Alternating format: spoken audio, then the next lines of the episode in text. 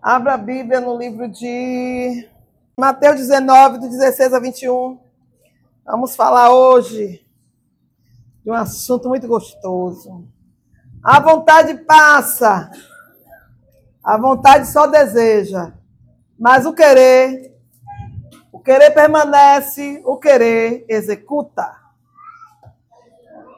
Primeiro Lucas 18, 41. Lucas. Depois de Marcos. Lucas 18, 41.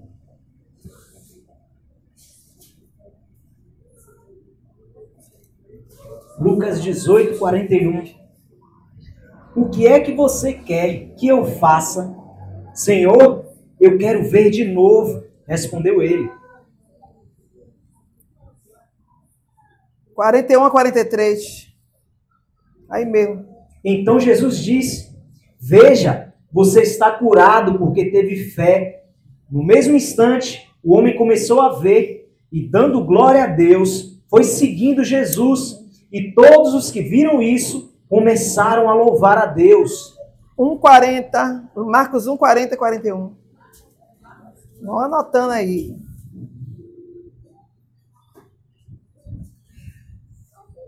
Marcos 1, 40 e 41. Um leproso chegou perto de Jesus, ajoelhou-se e disse: Senhor, eu sei que o Senhor pode me curar se quiser. Jesus ficou com muita pena dele, tocou nele e disse: Sim, eu quero. Você está curado. Essa, essa tradução é terrível. Jesus não tem pena. Muito horrível. É compaixão. João 5, 6 a 8. João 5, 6 a 8. E Jesus, vendo este deitado, e sabendo que estava nesse estado havia muito tempo, disse: Queres ficar são? O enfermo respondeu-lhe: Senhor, não tenho homem algum que, quando a água é agitada, me coloque no tanque. Mas enquanto eu vou, desce outro antes de mim.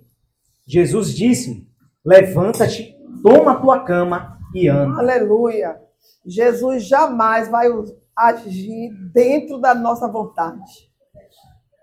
Jamais. Vou, Ai, Senhor, eu queria tanto, desejo tanto. Jesus jamais vai agir dentro da nossa vontade. Ele só age dentro do nosso querer. Ponha isso na cabeça de vocês. Acho que é por isso que o povo fica tão sem saber. Quando é que Jesus vai operar? Quando Jesus opera? Quando é que ele não opera? Ele jamais vai operar dentro da nossa vontade. Por quê, irmã Márcia? Porque a vontade não passa de desejo. E o próprio Jesus jamais agiu por vontade. Ele agiu dentro do querer. A única vontade que Jesus não, se portava, se retratava, era a vontade de Deus. Por quê? Porque a vontade de Deus é boa, perfeita e agradável. Coisa que a nossa não é. Tá dando para entender? Então, parem de ficar. Estou com vontade disso, vontade. Não, Márcia, eu quero. É vontade.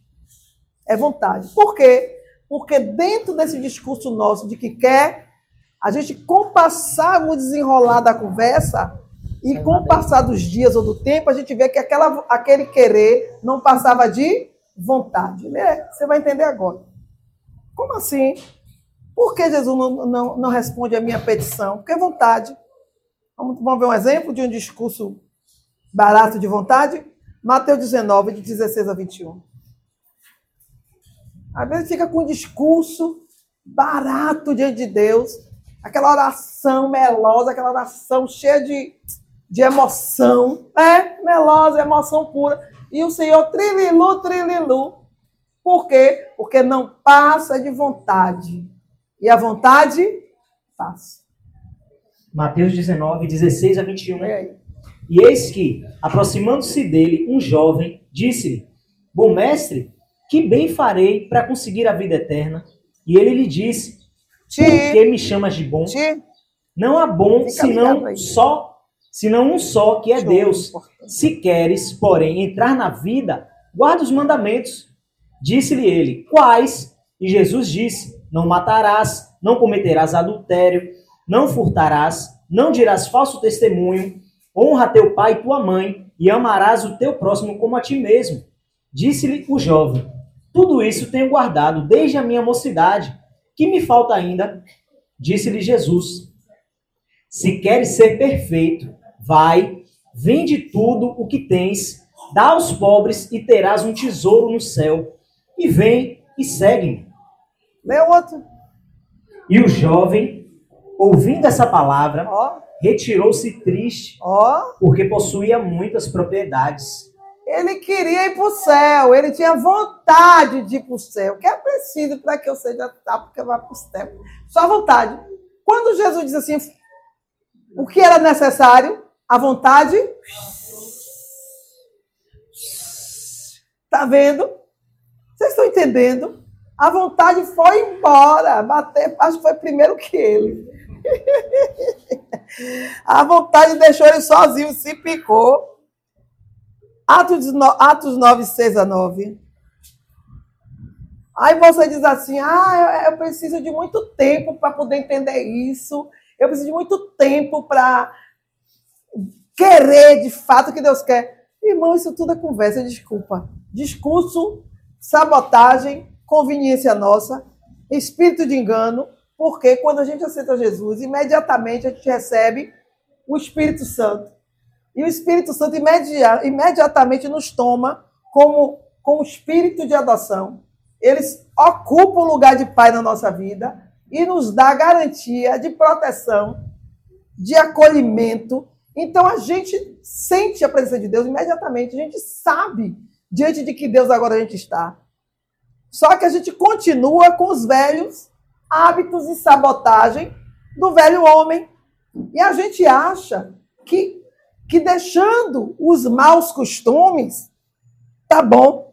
A gente, a gente nos sabotamos e acha que podemos enganar Deus. Ah, eu deixei disso, deixei daquilo, eu deixei de mentir, deixei de roubar, deixei de fumar, deixei de beber. E acha que está fazendo um favor a Deus. Favor a Deus. Mas o principal, o que realmente Deus quer, para Ele se tornar Senhor da nossa vida, é que a gente abra mão do quê? Do quê? Do livre-arbítrio.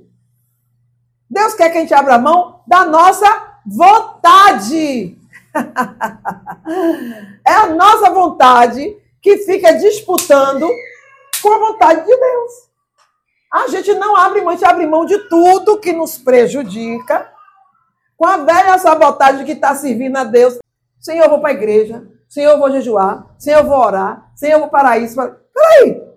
E Deus entra onde aí? Qual é o benefício para Deus aí? A gente tem que parar com isso. A gente acha que porque vai para a igreja, porque jejua, porque vai na casa de um irmão, porque ora por um irmão, e juram que está fazendo muita coisa. Irmão que tem de crente cansado, porque está fazendo a obra. Irmão, eu estou cansado é pela fadiga do meu corpo físico. O meu cansaço é terreno, é físico. Porque se tem uma coisa que me deixa maravilhada e leve é quando eu estou fazendo a obra do Senhor. Mas hoje em dia, os crentes se cansam. Não, eu não posso ir hoje porque eu já orei ontem. Ah, eu estou toda quebrada porque eu fiz isso. Gente, peraí. Parece até que é de nós que sai o poder. O poder vem do Senhor. Os dons é de Deus, não é nosso. A única coisa, irmão, que pesa sobre nós é lutar contra a nossa vontade. Porque a nossa vontade, ela ocupa o lugar da carne e a carne luta contra o espírito. E a carne luta contra o espírito dentro da nossa vontade, que é uma guerra. Uma guerra que entre, entre nossos membros guerreiam. É aquela força da gravidade, sabe? Aquele, aquele cabo de guerra. Porque a carne não quer sair do seu comodismo. Não quer sair da sua zona de conforto. Vê aí. E ele, tremendo e atônito, disse: Senhor, que queres que eu faça? E disse-lhe o Senhor: Levanta-te e entra na cidade, Aleluia. e lá te será dito o que te convém fazer. Aleluia. E os varões que iam com ele pararam espantados, ouvindo a voz, mas não vendo ninguém. E Saulo levantou-se da terra e, abrindo os olhos, não via ninguém. E, guiado pela mão, o conduziram a Damasco e esteve três dias sem ver e não comeu e nem bebeu. Pronto. O homem acabou de ter um encontro com Jesus. Você está vendo? É desculpa nossa, não é? O homem tinha acabado de ter encontro com Jesus, um Jesus que ele perseguia, mas quando ele teve um encontro, que ele teve consciência e convicção de quem era esse Jesus, ele perguntou: o que é que queres que eu te faça? O que queres? Entrega genuína. Ele mudou de rota imediatamente, mudou os projetos dele, mudou os planos dele, e ele não contabilizou o prejuízo, ele não está nem aí. Hoje, para a gente obedecer a Deus, a gente pensa, calcula, faz os cálculos e ainda manda Deus esperar. E quando a convicção vem, a gente se sabota dizendo o quê? Eu vou orar para Deus trazer confirmação. Ai, Deus vai confirmar ele mesmo. Hein? Deus vai confirmar ele dentro da. Como é que esse povo quer ter poder de Deus? Como é que um povo desse quer, quer ver resposta de Deus nas aflições? Como crente? Se Jesus diz que os meus olhos estão sobre os fiéis da terra, não pense a tu, homem infiel, que receberá do Senhor alguma coisa. E como é que a gente sabe de tudo isso e continua medíocre? Deixando tudo tomar frente de Deus na nossa vida. A gente leva anos para tomar uma decisão, uma posição a favor do reino, para o nosso bem. E Deus esperando. Por isso que o, o salmista Davi disse que as misericórdias do Senhor é que são as causas de não sermos consumidos. Porque, irmão, quanto tempo Deus esperou e tem esperado por muitos crentes tomar decisão a vida toda pecando. E o pior não é nada. Passa a vida toda pecando e Deus ali só suportando, só suportando, esperando. Quando o entendimento chega, então quando eles quebram a cara, ou quando a humilhação bate na porta, ou quando Satanás vem com a conta, aí a ficha cai. Peraí, por que essa ficha só caiu agora? Se você conhece a palavra há tanto tempo e está ouvindo o Espírito Santo falar há tanto tempo, conveniência. E quando a ficha cai, que agora eu quero Deus, eles querem 24 horas que Jesus resolva. É muita cara de pau, é muita falta de temor, eu acho. Eu acho. Eu não me atrevo a pedir nada ao Senhor. Por quê, irmã Márcia? Porque quando eu vou pedir algo ao Senhor, o, Senhor, o Espírito Santo me traz à memória os anos que eu passei negligenciando a vontade dele. Eu não tenho direito de pedir nada ao Senhor. Mas isso é uma questão de consciência. É uma questão de consciência, é uma questão de temor a Deus. Mas o que tem de crente orando insistentemente, sem fazer uma análise da sua vida, sabe que a Bíblia diz que Deus não deita vinho novo se o outro estiver sujo, Deus não tem por inocente o culpado. O Senhor não galadou incrédulo, porque muitas vezes a gente pede coisas que a gente nem acredita. Nem a gente acredita. Mas a gente quer que Deus se manifeste como o Senhor e a gente conhece os princípios de Deus. A gente sabe o que a palavra está querendo dizer, mas a gente insiste que Deus se manifeste como Deus quando nem servo realmente nós somos. Nem servo nós somos. Eu acho uma falta de temor uma falta de temor terrível, que a qualquer momento podemos provocar a ira do Senhor, que ao invés de receber bênção, receberemos maldição. É um perigo o que a, geração atual está correndo diante de Deus. Então a gente precisa ter uma análise. E a gente fica orando por coisas, exigindo de Deus de uma maneira assim, bem, bem, bem camuflada. A gente ora, insistindo. É como se estivesse botando o dedo na parede e a gente esquece que há dois dias atrás, ou há um dia atrás, ou um ano atrás, nós não cumprimos a ordem que o Senhor nos deu para executar. Ou às vezes nós estamos achando pesado o caminho que ele nos deu a seguir e as, os comandos que ele nos deu para ser executado. Mas a gente exige de Deus como se Deus fosse o homem. E, e, continuamos orando, sentados esperando, como se fôssemos dignos de receber. Nós não vamos receber, porque Deus não quebra princípio. O compromisso de Deus não é comigo nem é com você. O compromisso de Deus é com a palavra dele. Quando ele diz assim, ah, por amor a mim, somente por amor a mim faço isso. Ele já está dizendo tudo. É por amor a ele, é o nome dele. Porque só ele é santo. Quando está lá em Romanos 1, 1, 9, se eu não me engano, o Senhor diz assim: ah, não depende de quem pede, não depende de quem busca, não depende de ninguém, de quem corre, depende de mim. De quem eu me compadecer. Então não adianta você chorar, você espernear, você trazer as suas justificativas, porque o Senhor é justo e ele sonda os nossos corações. E além de sondar, ele tem uma balança. Você não sabe, é porque vocês oram sem se preocupar em buscar de Deus a visão espiritual. Mas se vocês bem soubessem, quando vocês dão um passo, quando eu digo dar um passo, eu estou querendo dizer assim, quando vocês resolvem, quando vocês pensam em se colocar diante de Deus, que dobra o joelho, vocês estão dando um passo em direção a uma balança, você sabia? Você entra na presença de Deus já uma balança. Naquela balança ali, o Senhor já está lhe pesando se você é digno ou não é digno. Não é nem de receber, não. É de ser ouvido, porque Deus não ouve a pecadores. Então, quando você entra na balança, o nível de arrependimento, o nível de autoanálise está ali.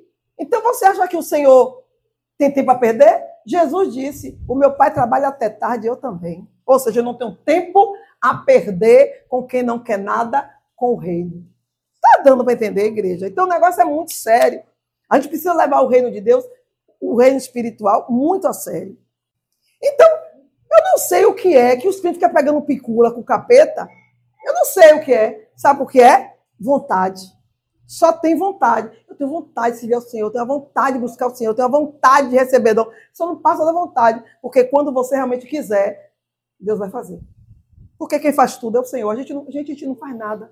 A gente não tem capacidade nenhuma de fazer absolutamente nada.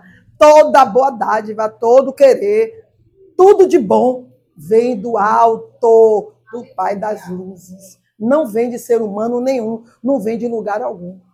Você pode até dizer, Senhor, nessa direção aqui, manda uma vitória para mim. Por amor a você, ele vai mandar. Mas é, é ele que manda. Vem dele. O, a fonte original é o Senhor. Então, Paulo chega diante de Deus, quando se depara com Deus, a primeira coisa que Paulo decide é fazer, perguntar o que é que o senhor quer. O que é que o senhor quer que eu faça? Eu quero que você vá, pegue esse mesmo caminho que você está indo. Agora, ao invés de você fazer o que você ia fazer, se apresente a um rapaz chamado Ananias. E ele é quem vai lhe dizer o que você deve fazer. Em outras palavras, agora eu quero que ao invés de você comandar, eu quero que você seja comandado. Então a primeira coisa que o Senhor vai fazer na minha vida, na sua vida, é jogar a vontade por terra, porque a vontade, ela habita no nosso ego. A vontade, sabe quem manda você entrar na presença de Deus, sair da vontade de Deus?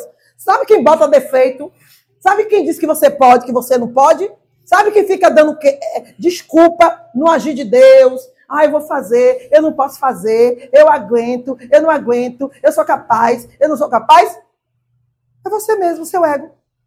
É a sua vontade. É, é o seu ego que está cheio de vontade.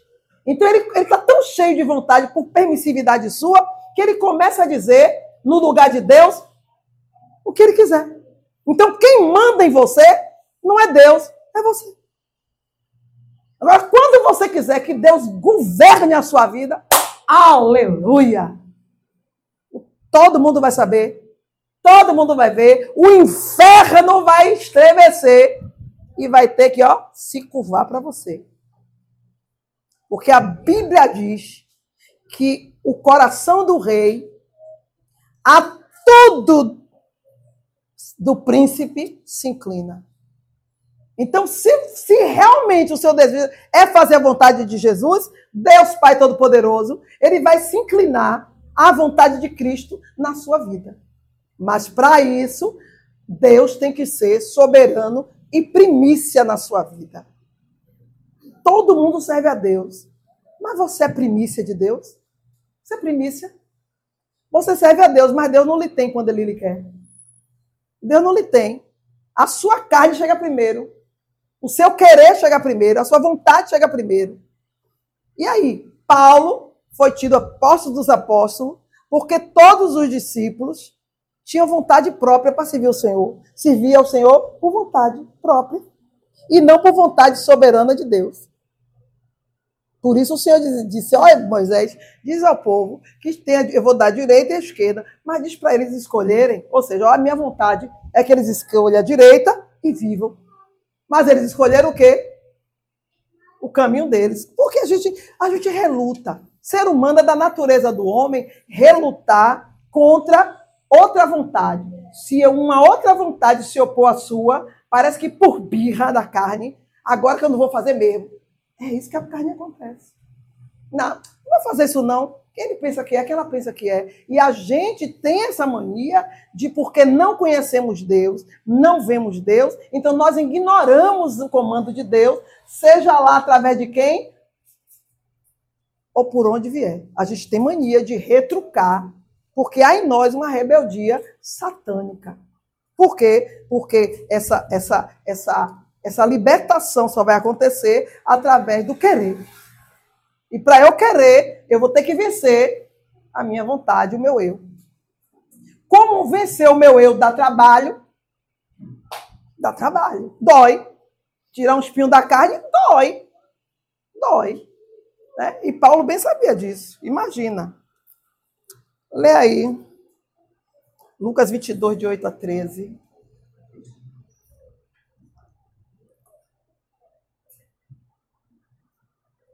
Lucas 22, de 8 a 13. E mandou a Pedro e a João, dizendo: Ide, preparai-nos a Páscoa, para que a comamos.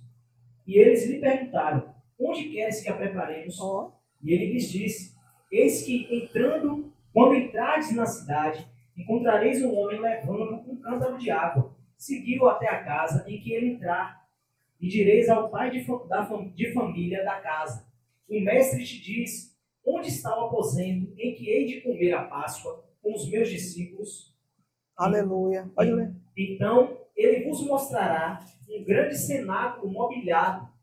Aí fazei os preparativos. Aleluia. Eu acho isso esplêndido. Essa passagem para mim é esplêndida por vários motivos. Tem vários pontos aí que dá para levar a noite toda aqui pregando nela. Só uma vigília. Vamos fazer uma pincelada. Primeiro, é tempo de Páscoa. Era tempo de Páscoa. Todo judeu comemora a Páscoa, faz a Páscoa. Todo judeu se lembra do que aconteceu com a libertação, da sua saída do Egito, que Deus fez com o faraó. Blá, blá, blá.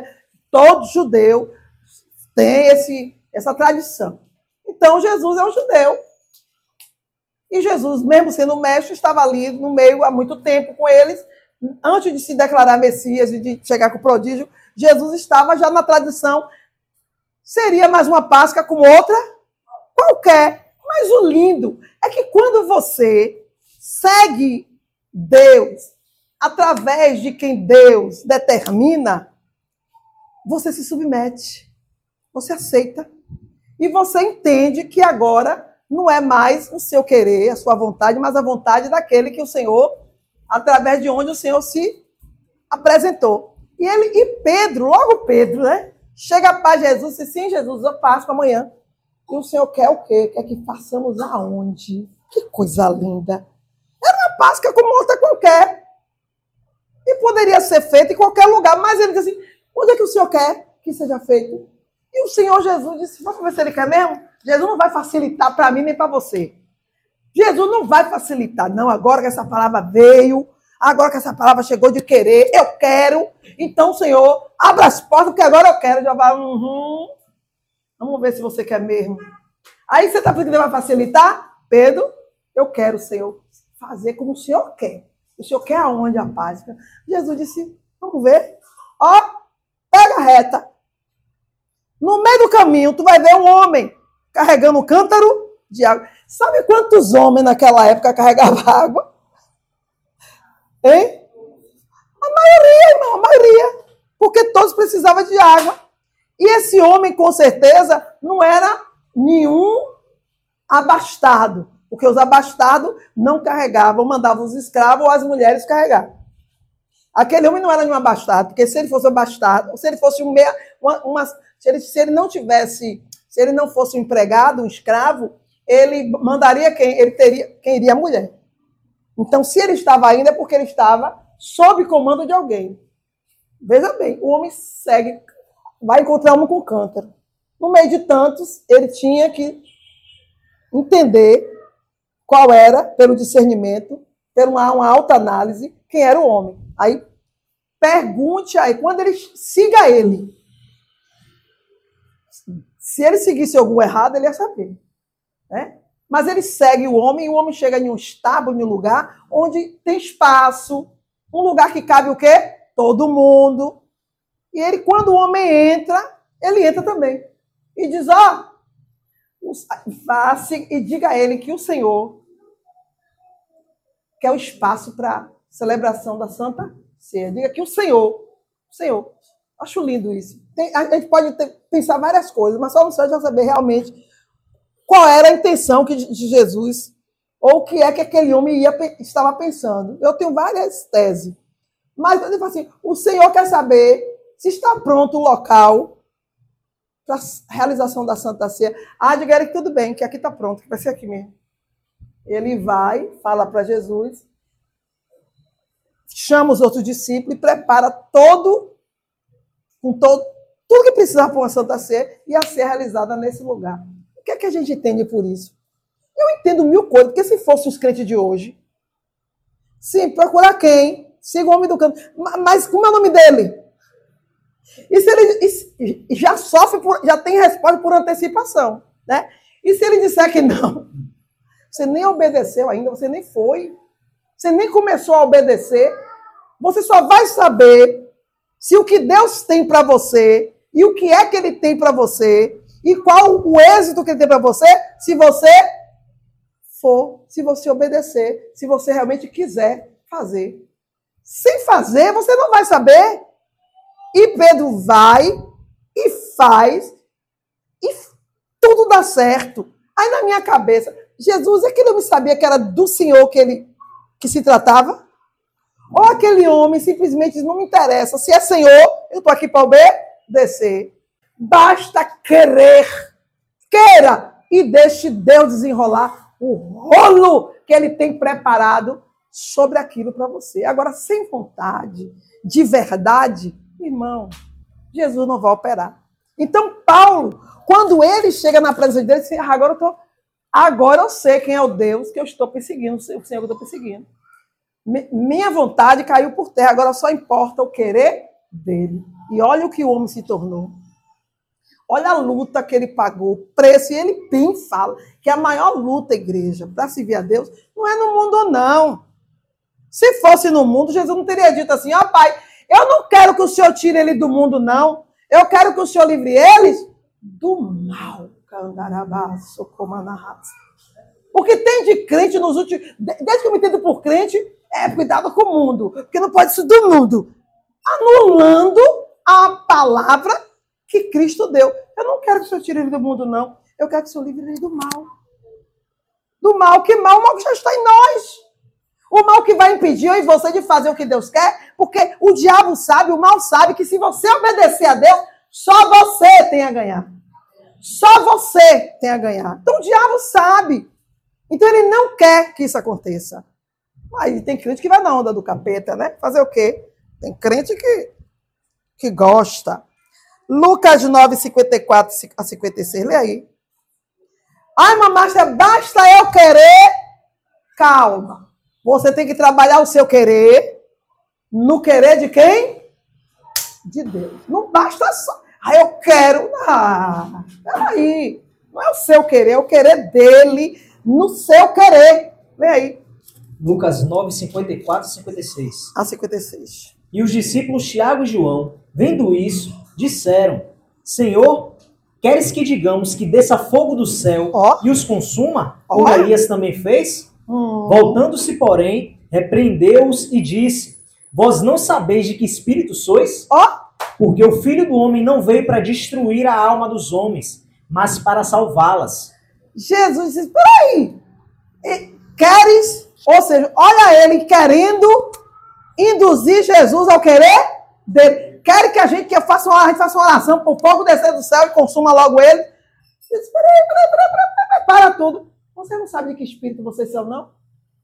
Esse querer que o Senhor está dizendo, se você quiser, Ele quer, seja feito o teu querer, é o querer do Espírito Santo na sua vida, na minha vida. Já pensou? É muito fácil. Eu quero tanta coisa. Eu quero tanta coisa. Mas só o Espírito sabe o que realmente, de fato, eu preciso. Então, o nosso querer tem que ser totalmente embasado na vontade de Deus, no querer de Deus. Lucas 22, 42. Hum. Dizendo: Pai, se queres, hum. passa de mim esse cálice. Todavia não seja feita a minha vontade, tá mas a tua. Você entendeu aí? Que nem sempre a nossa vontade é a vontade de Deus, que o nosso querer é o querer de Deus. O próprio Jesus passou por isso. Ele disse: Pai, passa de mim esse cálice, mas ó, daqui a pouco vou uma pausa. Mas, não, mas seja feita o teu querer, não o meu querer. Seja feita a tua vontade. Não, a ficha tem que cair. Você, a gente coloca o nosso querer, não, porque eu, se eu quero isso. Peraí, volta a fita. Procura se lembrar que você quer servo e não o Senhor quer ser o servo. Mas que não seja feito o meu querer, seja feito o teu querer. 22, lê aí Mateus 22, 20, 21. Vamos ver o nosso querer, vamos analisar esse querer nosso aí. Se depender da nossa carne, a gente não quer nada que da vontade de Deus. A gente só vai querer o que a gente quer. Quero, nesse momento eu queria estar onde? Nas Maldivas. Eu queria estar nas Maldivas, tá vendo?